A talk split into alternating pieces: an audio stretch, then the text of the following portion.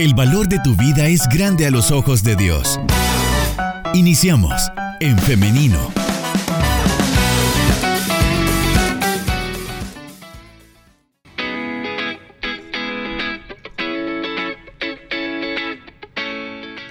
Estamos en vivo a través de En Femenino SV, por eso damos la bienvenida a las personas que se están conectando a través de esta plataforma. Y también saludamos a todos nuestros oyentes, a quienes ya están participando a través del 78569496. Estamos listos para dar inicio con la entrevista de esta mañana. Quiero presentarles a nuestro invitado para este día, el pastor Carlos Acevedo. Es la primera vez que nos acompaña, bueno, desde que yo estoy acá. Así que bienvenido, hermano, al programa. Gracias, Liz, y un saludo para nuestros hermanos y hermanas que están en sintonía de este tan gustado programa. ¿Cómo está, pastor? Pues bien, contento de, de estar acá con usted en este programa y y de poder tratar el tema que a continuación vamos a tratar con nuestra audiencia. Muy bien. Eh, hoy el tema es el Día Internacional de la Paz, pero en específico queremos hablar de la reconciliación. Y es que convivir en paz consiste en aceptar las diferencias y tener la capacidad también de escuchar, de reconocer, de respetar y apreciar a los demás y vivir en armonía. Y una parte fundamental de la convivencia en armonía es rectificar cuando nos hemos equivocado u ofendido. Es decir, es importante reconciliarnos. Pero, pastor, queremos saber en qué consiste este concepto de la reconciliación. Bueno, básicamente la reconciliación consiste en el acercamiento de dos partes que han estado distanciadas o separadas por conflictos que se tuvieron por alguna, ah, por alguna razón específica. Entonces, una forma sencilla de definirla es de esa manera, la, reunión, el acercamiento de, partes que estaban en disputa, que estaban en conflicto. Y ese acercamiento eh, implica eh, la voluntad de ambas partes o de todas las partes que estén implicadas en el conflicto. La reconciliación no es algo que se pueda hacer de manera individual, personal, sino que deberá involucrar a todas las personas que en su momento estuvieron eh, participando de ese conflicto que nos distanció. Pastor, ¿por qué es tan importante que nos reconciliemos? Bueno, la, construcción de una sociedad sana eh, pasa necesariamente por tener una sociedad reconciliada, por tener relaciones en las que la armonía, el respeto mutuo estén presentes. Porque una sociedad que no está reconciliada no va a poder avanzar. El mismo Señor Jesús lo dijo en cierta oportunidad, un reino dividido contra sí mismo no puede prevalecer. Es decir, que cuando eh, en una sociedad cada quien está queriendo imponer sus intereses por encima del otro, está queriendo velar solo por lo suyo en detrimento de las necesidades de los demás, cuando cada persona está queriendo que eh, lo que a él o, lo que a ella le interesa eh, sea prioritario, entonces es difícil poder construir una sociedad próspera, una sociedad pujante, una sociedad que pueda desarrollarse en todos los ámbitos de la vida. Y retomo una vez más las palabras del Señor Jesús, un reino dividido contra sí mismo no puede prevalecer. Entonces cuando una sociedad está dividida eh, por los conflictos, por animalversiones, em, por desprecios mutuos, difícilmente esa sociedad va a poder progresar. Entonces de ahí que la reconciliación es un elemento sumamente importante para que las sociedades puedan desarrollar todo su potencial y puedan avanzar en las diferentes esferas de la vida. Quisiera que habláramos también acerca de este concepto de la reconciliación desde una perspectiva bíblica. Ya un poco nos acaba de adelantar, pero le comento esto porque eh, por lo menos yo siempre había escuchado esto de la reconciliación en el contexto cristiano cuando una persona se ha alejado de Dios, ¿no? Pero eh, quisiera que nos adentráramos más a este, en este ámbito. Claro. La Biblia desde el principio mismo, desde el libro del Génesis, muestra cómo el ser humano se separó de su creador. La Biblia nos enseña que cuando Dios creó a, a la humanidad, cuando Dios crea al primer hombre, en este caso Adán, Él lo creó inocente, lo creó puro, lo creó santo. Y esto naturalmente permitía que Dios, que es santo, pudiera construir una relación muy estrecha y muy cercana con su criatura. Pero será cuando el pecado ingresa en el corazón de nuestros primeros padres, cuando esa relación cercana entre el Creador y las criaturas se rompe. Y se rompe a causa del pecado. Ahí se produjo la separación. Dios mismo le había dicho a nuestros primeros padres que el día en que ellos comieran del fruto del conocimiento del bien y del mal, ese día ellos iban a morir. Y efectivamente, el día en que ellos comieron del fruto que Dios les había prohibido, ese día murieron. Pero no murieron físicamente, sino que murieron espiritualmente. ¿Y en qué consiste la muerte espiritual? En la separación del ser humano de Dios, porque Dios es el único que puede llenar de una vida plena al ser humano. Y cuando el ser humano, a causa de su rebeldía, a causa de su desobediencia, eh, se separa de Dios, entonces está en una situación, eh, sí, de indefensión, de miseria, de destrucción. Entonces Dios siempre tuvo el interés de reconstruir esas relaciones con el ser humano y lo vemos desde el Antiguo Testamento, cuando Dios, después de sacar a Israel, le revela a Moisés una serie de, sacrificios que debía realizar, le revela incluso la construcción de un tabernáculo y todo esto tenía el propósito de que hubiera un encuentro entre Israel, eh, que era un pueblo pecador, y Dios, que era un Dios santo. Los sacrificios, las ofrendas de paz, los holocaustos, el día de la expiación, que era una vez al año. Eh, el derramamiento de la sangre sobre la tapa del arca de la alianza, que era el propiciatorio, todo eso mostraba ese interés divino de poder acercarse al ser humano y de que éste pudiera tener una vida reconciliada con él. Lamentablemente, debido a la pecaminosidad humana, el ser humano nunca pudo a través de la religión eh, reconstruir esas relaciones que se habían roto a causa del pecado.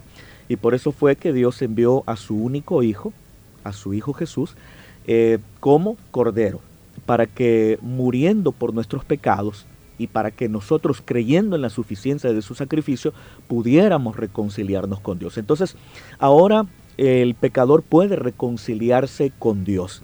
¿Y qué tiene que hacer el ser humano para reconciliarse con Dios? Reconocer que ha pecado, reconocer que le ha fallado a Dios y venir a Cristo, confesarlo como su Señor, pedir perdón y de esa manera la sangre de Jesucristo lo limpiará de todo pecado y limpio de todo pecado, eh, ese ser humano arrepentido puede eh, vivir una vida reconciliada con Dios, no por sus propios méritos, no por lo que él hizo, no porque se convirtió en una buena persona, sino porque Jesús, eh, con su sacrificio, con el derramamiento de su sangre, hizo provisión para que cualquier ser humano que crea en él pueda reconciliarse con ese Dios que habita en luz inaccesible. Muy bien, una explicación profunda respecto a este tema, pastor.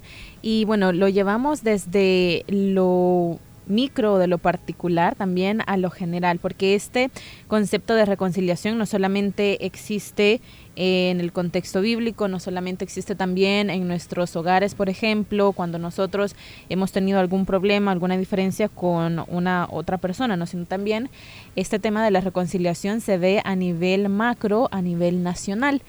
¿Qué es la reconciliación a nivel nacional? Es decir, una reconciliación de país, por ejemplo. Bueno, eh, nosotros sabemos que los seres humanos siempre han estado, han estado en disputa. Las guerras, los conflictos eh, existen desde que hay civilización humana. Y nuestra actualidad no es la excepción. Eh, nuestro mundo no es la excepción, nuestro país no es la excepción. Y sobre todo El Salvador, que es un país que ha estado acostumbrado a, al conflicto, al conflicto. Eh, siempre ha habido pugnas, divisiones, disensiones, enemistades, eh, todo ese tipo de cosas es lo que ha caracterizado a la sociedad salvadoreña. De hecho, tuvimos una guerra que duró alrededor de, de, 12 años y que dividió completamente a la sociedad salvadoreña. Y esa guerra terminó mediante, mediante los acuerdos políticos que se firmaron en el castillo de Chapultepec el 16 de enero del año de 1992.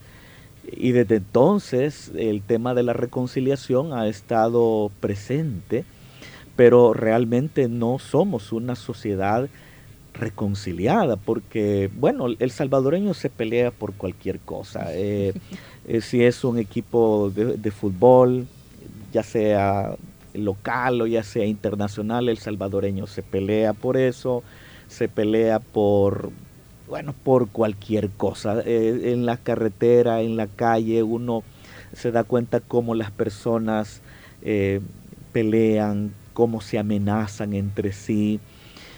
Entonces nosotros nos damos cuenta que somos una sociedad a la que le hace falta la reconciliación. Y si bien es cierto, hubo un cese del conflicto armado desde hace 30 años, eso no significa que somos una sociedad reconciliada.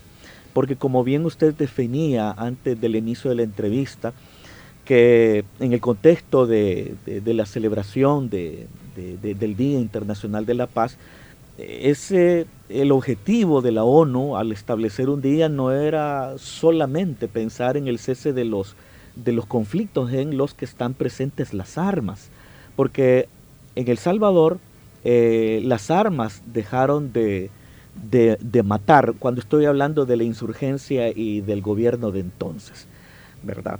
Pero nosotros conocemos la historia desde 1992 y nos vamos a dar cuenta que la reconciliación solamente ha estado en papeles. Es más, el 16 de enero del 92 se firman los acuerdos de paz. El 23 de, es del 23 de enero, es decir, menos de una semana después se elabora la ley de la reconciliación nacional, ¿verdad? Porque se va queriendo poner eh, en la mesa el tema de la reconciliación, pero eso solamente estuvo en papel y luego el gobierno de entonces de, Freddy Cristiani Burkhardt eh, pone la famosa ley de amnistía con el propósito de contrarrestar la ley de reconciliación nacional del 23 de enero del 92 y la ley de amnistía eh, lo que buscaba era más la impunidad de las personas que cometieron actos de lesa humanidad durante el conflicto armado antes que reparar a las víctimas, hacerles justicia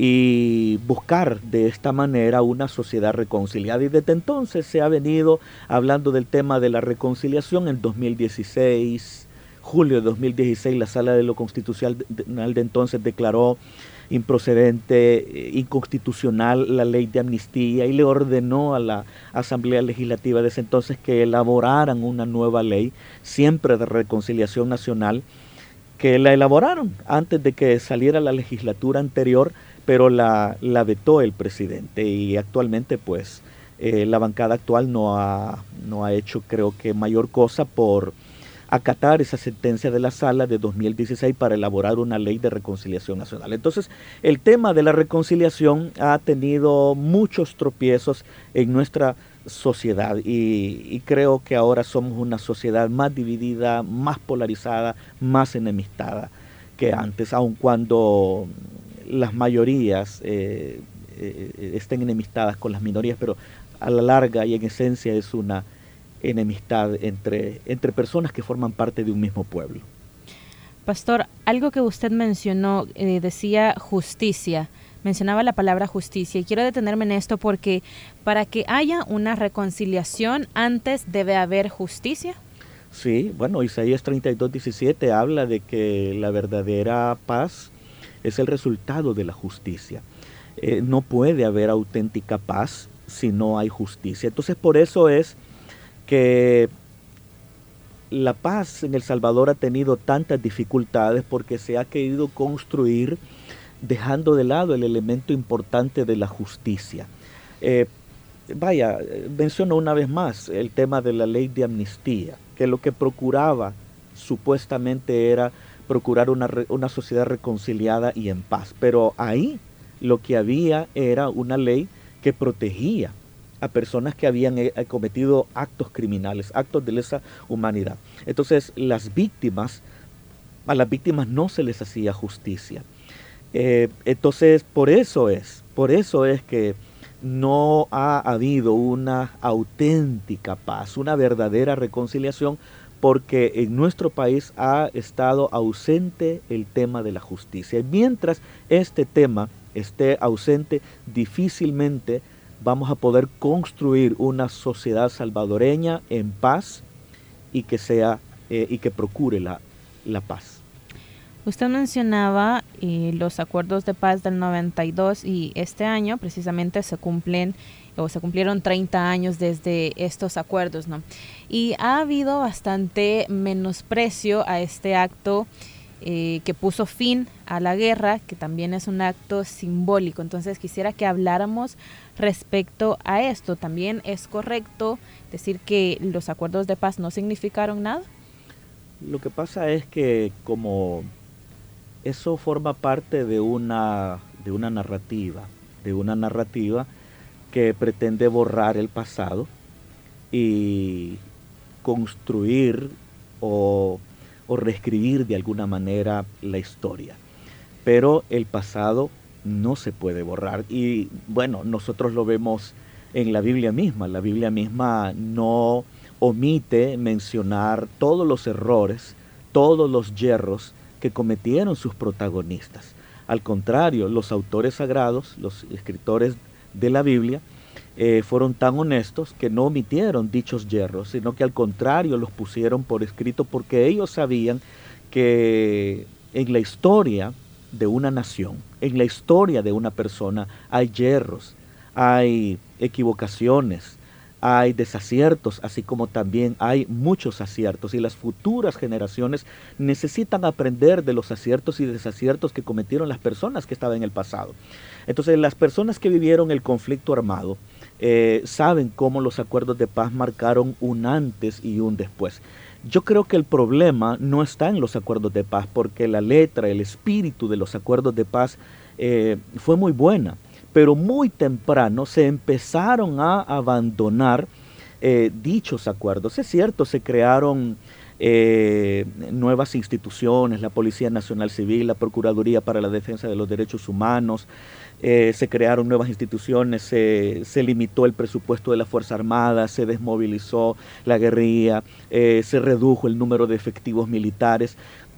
hubo muchas cosas que ahora nosotros damos por sentado y que no eran eh, el día a día de la sociedad salvadoreña antes de los acuerdos de paz. Entonces, quien vivió antes de los acuerdos de paz puede dar fe de aquellos cambios sustanciales que realmente vinieron. Lamentablemente, lamentablemente, los acuerdos de paz nunca se cumplieron de manera plena y por eso es que en cada una de las celebraciones, en cada enero desde el año de 1992 siempre habían voces que decían eh, no podemos estar celebrando los acuerdos si todavía no se han resuelto los problemas que llevaron al conflicto armado, ¿verdad? Entonces, esa es una realidad. Esa es una realidad. No se cumplieron los acuerdos de paz. Es más, se firman en enero del 92. En marzo de 1993 viene la ley de amnistía. Entonces, desde muy temprano, desde muy temprano, eh, se empezaron a violar los acuerdos de paz. Y de ahí en adelante, las dos fuerzas principales, las dos fuerzas políticas principales vivieron en un constante antagonismo eh, que desembocó en muchas otras cosas que provocaron eh, que nosotros fuéramos siempre una sociedad en conflicto, aun cuando ya no se dirimían, no se dirimían a través de las armas, pero siempre una sociedad políticamente y socialmente en conflicto. Entonces, una cosa es que no se cumplieron los acuerdos de paz y otra cosa es menospreciarlos y seguir la narrativa mentirosa y engañosa que desde el Estado eh, se está promoviendo. Es decir, aquí no pasó nada, todo fue una farsa. Eh, realmente no. Eh, los acuerdos de paz fueron un hito en la historia salvadoreña. Definitivamente fue un hito pero que lamentablemente se llenó de muchos, de muchos mitos hasta cierto punto. Entonces, pero definitivamente sí fue un hito. Y por eso es que con motivo de la, del cumplimiento de los 25 años de los acuerdos de paz, la ONU quiso promover aquí en el país lo que ellos denominaron eh, una generación, acuerdos de paz de segunda generación, 2017. En mayo de 2017 empezaron esas, esas conversaciones que en ese entonces pues eh, eran, eh, eh, no, no, querían que salieran a la luz pública por el tema de la cobertura mediática. pero lo que se procuraba era que 25 años después de firmados los acuerdos de paz se construyeran acuerdos de segunda generación que respondiera a la realidad salvadoreña 25 años después. Pero de 2017 en adelante El Salvador dio un giro completo en materia política de forma tal que ese intento de construir acuerdos de segunda generación fue eh, simple y llanamente inútil. Pastor y audiencia, vamos a hacer una pausa musical, pero en breve regresamos con más de En Femenino y esta entrevista. Le invito para que participe con nosotros, participe en esta conversación enviando su mensaje de texto o su audio al 7856-9496 y con mucho gusto vamos a estar leyendo sus participaciones.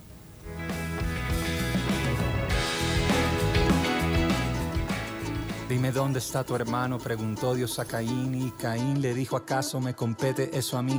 No soy guarda de mi hermano, no tengo por qué saber, esquivando la mirada, fastidiado al responder, pero Dios sabía la historia de su terrible molestia y que más que indiferencia había un muerto en la conciencia. Dime dónde está tu hermano, la interrogación bastó, le pegó con las manos en la masa, lo agarró, tú ya sabes lo que sigue, de ahí para acá la humanidad es la historia de Caín que repite sin cesar, no soy guarda de mi hermano, no me incumbe, no me importa, pero estamos ocultando que la realidad es otra. Esquivamos la mirada porque en el fondo sabemos que hay sangre derramada por el envanecimiento y que detrás de la ropa de marca que querés hay un niño esclavizado trabajando en Bangladesh.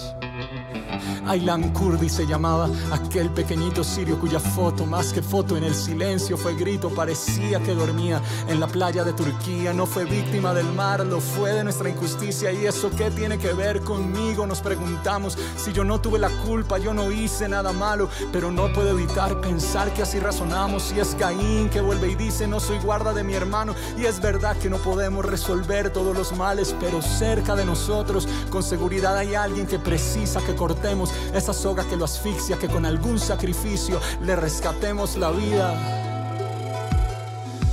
Mira, dime dónde, mira, dime dónde está tu hermano.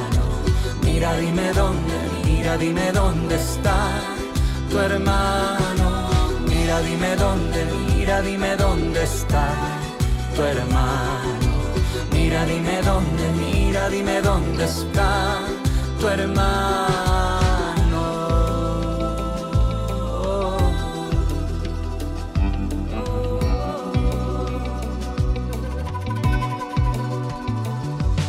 paraíso perdido, el herraje vagabundo, la tierra que está pariendo con gemidos, nuevo mundo y se abrió para tragarse los ríos de la sangre y que ya está que revienta y erupciona en todas partes, más que siempre de Hong Kong, el muro de Mr. Trump, conspiranoicas teorías quedarían solo risas si no fuera porque abajo de la tensa calma están decidiendo quién se muere mientras lamen el caviar. Y yo no quiero que pienses que es asunto de los otros, que el pecado es patrimonio de ricos y poderosos, yo quiero pensar en mí y que tú pienses en ti. Si podríamos responder la pregunta que a Caín le hizo Dios en aquel día del primer asesinato, aquel trágico momento que hubo sangre en unas manos y le puso a este planeta, a la creación entera, la cadena que aún llevamos de indolencia, de violencia y es por eso que la cruz es un signo de esperanza porque en ella murió alguien para que otro se salvara. La película al revés del cuchillo de Caín es Jesús yendo a la muerte para hacernos revivir, ser cristiano es sobre todo hacer eso por el otro, la religión puede ser muy bonita y de buen modo, pero con todo respeto es fachada del demonio si no lleva el sacrificio para servirle a los otros.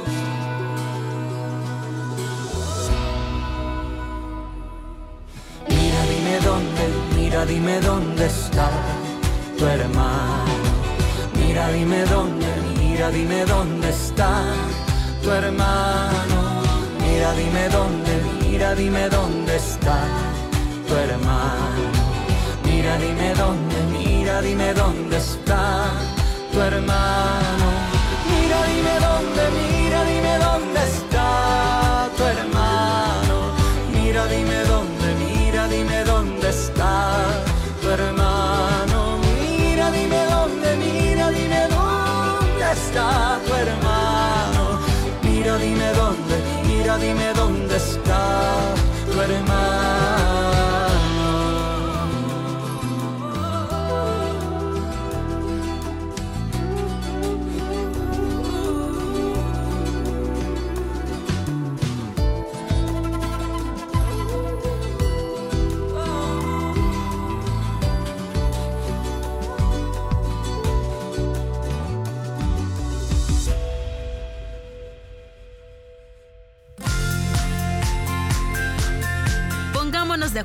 en todo para que permanezcamos unidos.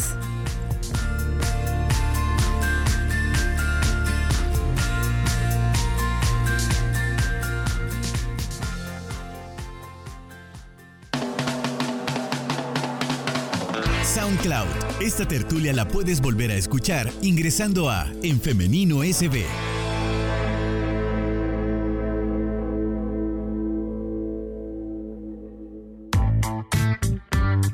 Femenino, nuestro lenguaje es la familia.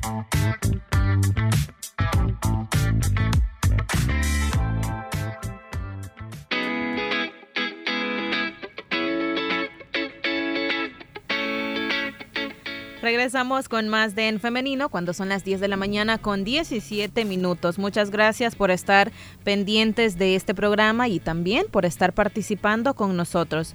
Estamos hablando en el contexto del Día Internacional de la Paz acerca de la reconciliación y esto lo hemos estado conversando junto al pastor Carlos Acevedo, a quien le damos la bienvenida nuevamente. Adelante, pastor. Sí, bueno, eh, decimos entonces que eh, la reconciliación es vital para la construcción de, si hablamos de un país, de un país mejor, eh, de oportunidades, donde prevalezca la justicia, la solidaridad. Y es que no necesitamos pensar todos de la misma manera.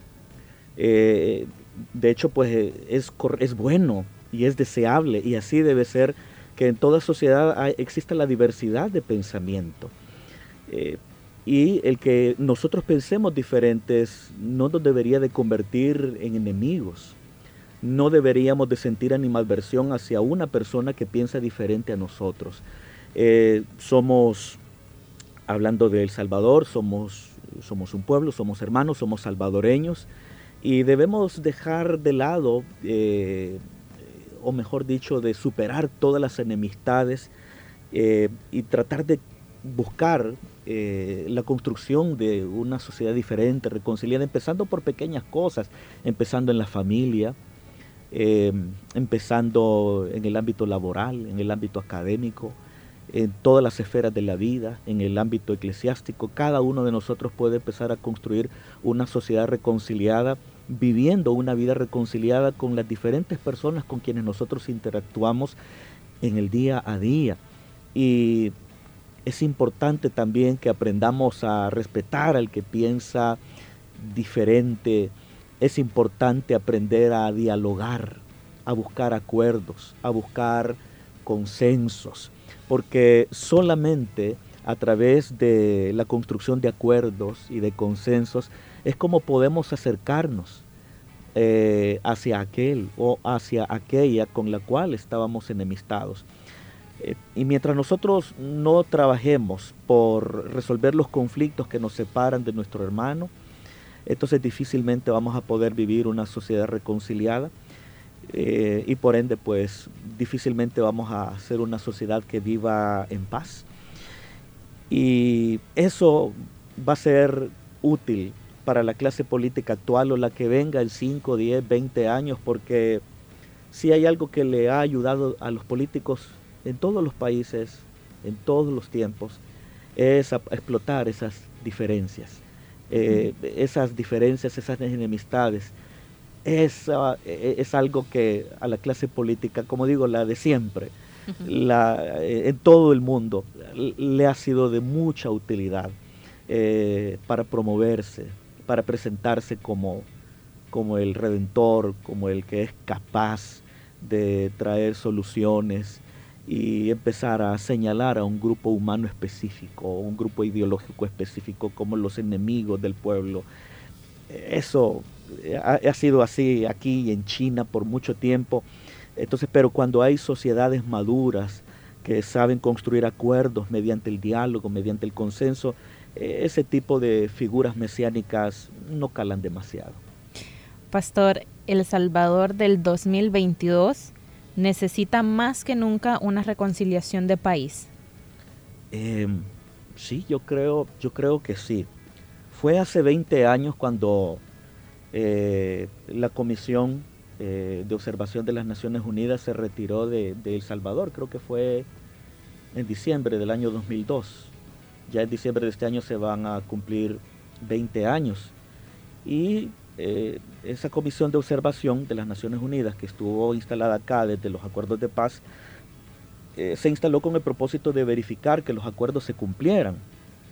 Entonces, se retiró en ese entonces porque consideraba que los cuatro acuerdos principales que había habido entre la insurgencia y el gobierno se habían cumplido. Eh, por ejemplo, el cese de la, de la guerra, el respeto pleno de los derechos humanos, la democratización y la reconciliación. Eran cuatro cosas, cuatro cosas eh, que estuvieron en la mesa de negociaciones entre el gobierno eh, de entonces y, la ex guerrilla.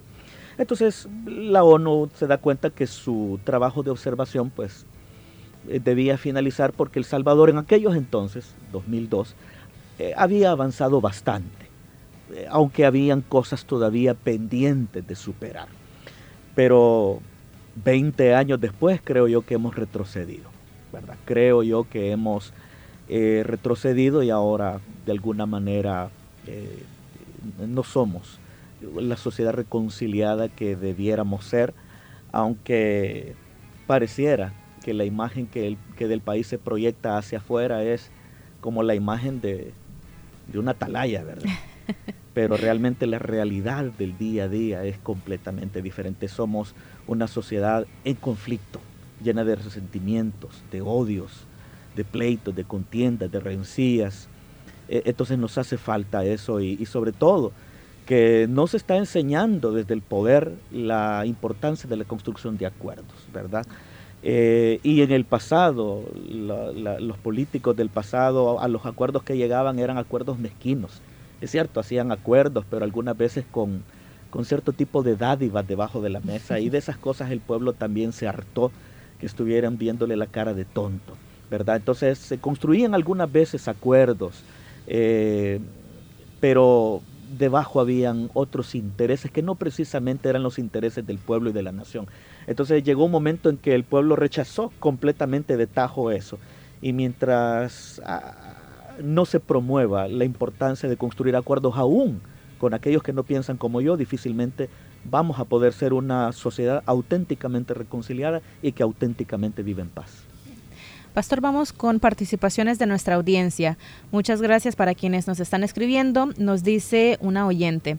La reconciliación debe existir dentro de la iglesia también, entre hermanos que cuestiones como la política no nos divida en las iglesias. Busquemos siempre la justicia y la paz, independientemente de lo que nos digan desde sectores como el gobierno. Dios les bendiga.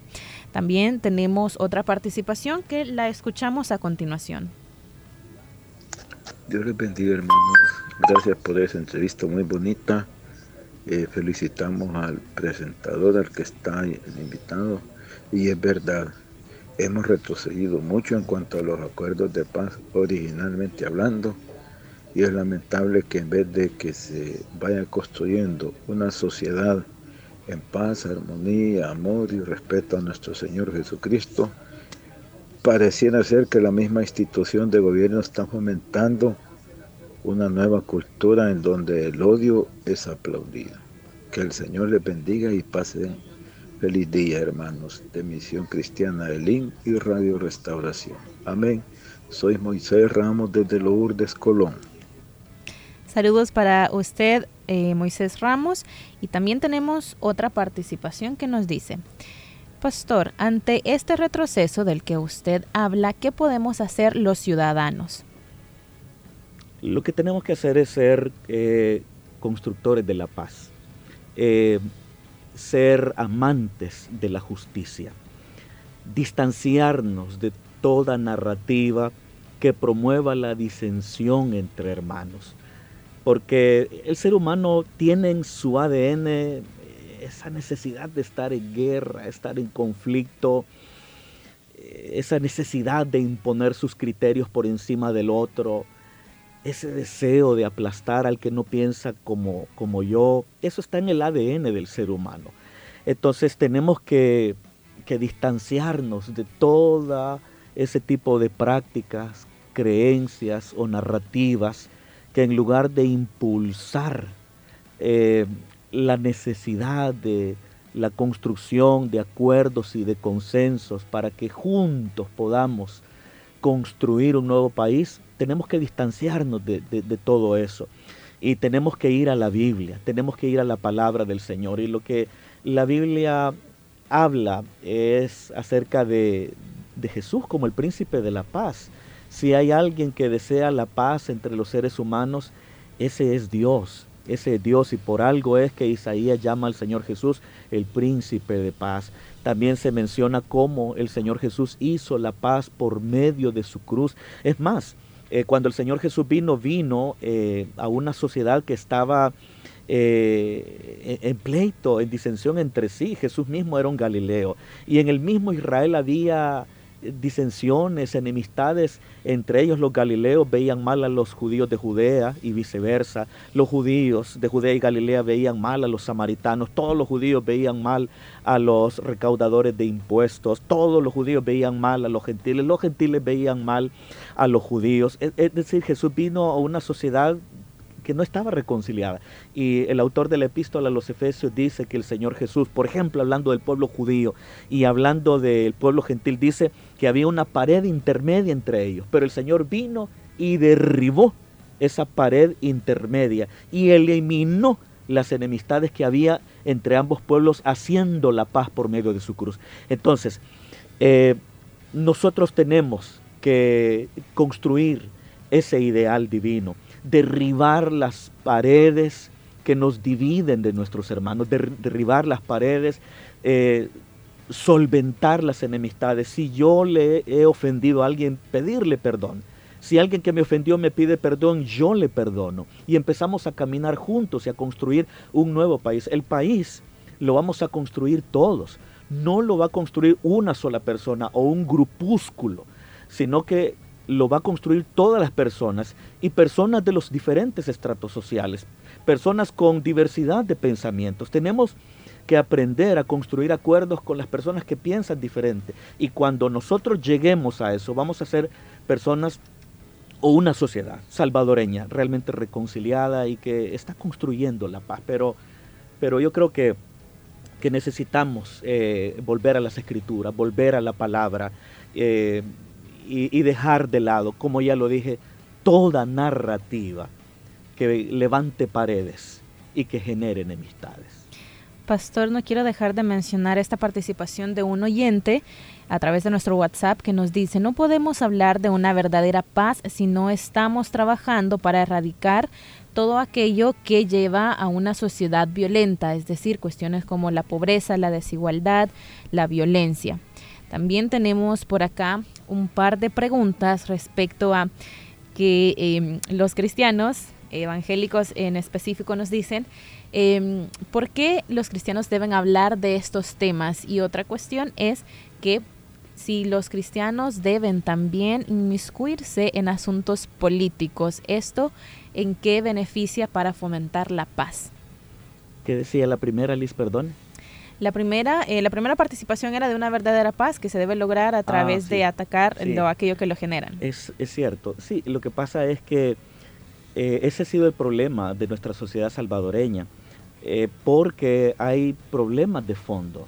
La pobreza, la exclusión y la desigualdad han sido lamentablemente una realidad en nuestra historia reciente. Y por eso es que se generó el conflicto armado que trajo como resultado la muerte de alrededor de 75 mil personas, porque esas situaciones de, desigualdad, de falta de equidad, del cierre de los espacios de participación ciudadana, eh, los gobiernos militares y su autoritarismo, todo eso fue provocando eh, el conflicto civil que tuvo lugar en la década de los 80 y a principios de los 90. Entonces se firman los acuerdos de paz. El problema es, el problema es que no se cumplieron dichos acuerdos. Y después de esos acuerdos vinieron las pandillas, vinieron las pandillas. Eh, ya no, ahora el problema de la violencia ya no era que se ponían bombas eh, o que se masacraban pueblos o que se reclutaban niños. Eh, o que habían enfrentamientos armados en las zonas urbanas o rurales, sino que ahora el problema se convirtió en las pandillas, pero las pandillas nacen, entre otras cosas, producto de esas realidades que no se lograron resolver debido a los acuerdos de paz. Entonces, y ahora pues nosotros estamos en la misma situación. Vivimos una situación de pobreza y de exclusión social que no se está trabajando y por eso estamos viviendo en una bomba de tiempo. Estamos viviendo en una bomba de tiempo que tarde o temprano va a explotar. Yo no quiero que así sea, pero mientras no se ataquen los problemas que la sociedad salvadoreña tiene en materia económica, en materia de exclusión, etcétera, etcétera, eh, falta de oportunidades, falta de trabajo, acceso a la salud, una digna alimentación, eh, vivienda digna, mientras no se trabaje en eso, entonces tarde o temprano surgirá alguna otra expresión violenta, sean pandillas o sea alguna otra. Ahora bien, ¿por qué tocar este tipo de temas? Bueno, porque primero tenemos que preguntarnos, Dios es rey, sí, es rey, pero ¿sobre qué reina Dios? ¿Reina Dios sobre, solo sobre las almas de los seres humanos o Dios reina y quiere reinar sobre todas las cosas? Dios es el creador de todas las cosas. Él creó las cosas visibles e invisibles. Entonces, todo lo que atañe a su creación, todo lo que tiene que ver con la creación, le atañe a Dios. A Dios le interesa todo lo que tiene que ver con su creación. Dios es el que el que pone reyes, el que quita reyes, no siempre los pone, porque como dice el libro de Oseas, a veces también los seres humanos ponen reyes sin que Dios lo, lo haya aprobado, ¿verdad? E, e, esa es una realidad, ambas son realidades. A veces Dios, eh, a veces los ponen los hombres, a veces los pone Dios, ¿verdad? A veces Dios lo aprueba, a veces Dios no lo aprueba. Pero eh, Oseas 8.4 lo dice. Pero Dios quiere reinar en todas las esferas de la vida humana. Y por eso Dios nos dio su palabra. Nos dio su palabra para revelarnos a través de ella su voluntad. ¿Y quiénes son los encargados de revelar la voluntad del Dios invisible a este mundo? Al, al borracho, a la prostituta, al ladrón o al empresario o al político. ¿Quién le va a dar a conocer a esas personas la voluntad del Dios eterno? ¿Quién le mostrará los valores éticos de la Biblia a las personas de las diferentes esferas de la vida? Es la iglesia, es la iglesia. Si la iglesia solo se remite a hablar de la salvación del, del, infierno, si solamente se remite a hablar de la espiritualidad subjetiva, eh, entonces vamos a ser un grupo de personas que está esperando solamente el arrebatamiento de la iglesia y que no tiene una participación activa en la realidad social en la cual está inmerso. Entonces hay que tener en cuenta que los valores éticos de la Biblia no son representados exactamente por ninguna ideología política.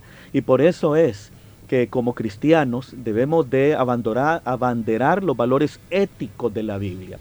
Habrá momentos en que algún plan de gobierno, en que alguna ideología tendrá puntos de contacto con la ética del reino, pero solo será eso, puntos de contacto y por ende probablemente podamos coincidir con algunas acciones, podamos coincidir con algunas cosas, pero no coincidiremos con algunas otras.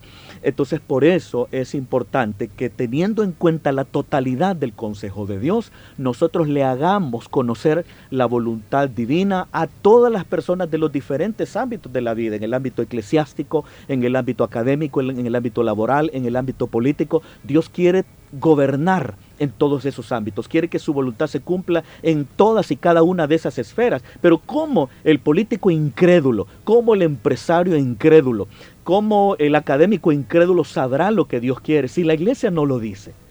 Entonces nosotros tenemos suficiente material en la Biblia como para legitimar toda acción política no partidaria a través de la cual nosotros le mostramos al mundo eh, cuál es la voluntad de Dios. Ahí tenemos, y voy a, cerrar rápidamente, los, los profetas del siglo VIII.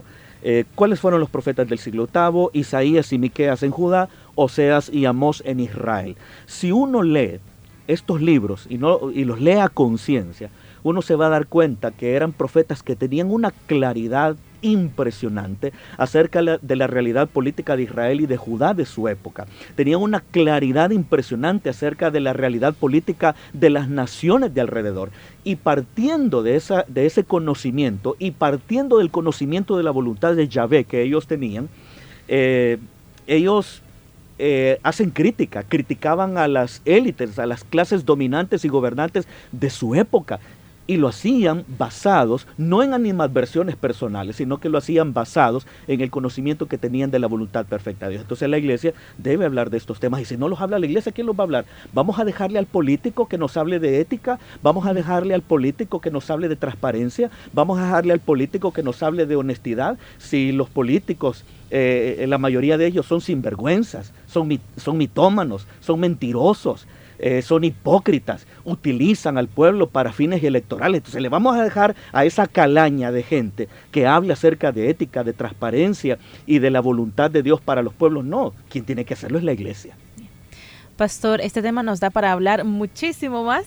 Sin embargo, hemos llegado al final, pero quiero cerrar con este comentario de un oyente que nos dice, la política nos interesa a los cristianos porque también somos ciudadanos y vivimos en un país y nos afecta también la injusticia. Cerramos con este comentario. Pastor, le agradecemos por habernos acompañado en esta mañana para discutir de este tema tan interesante hoy en el Día Internacional de la Paz. Gracias por la invitación, Liz.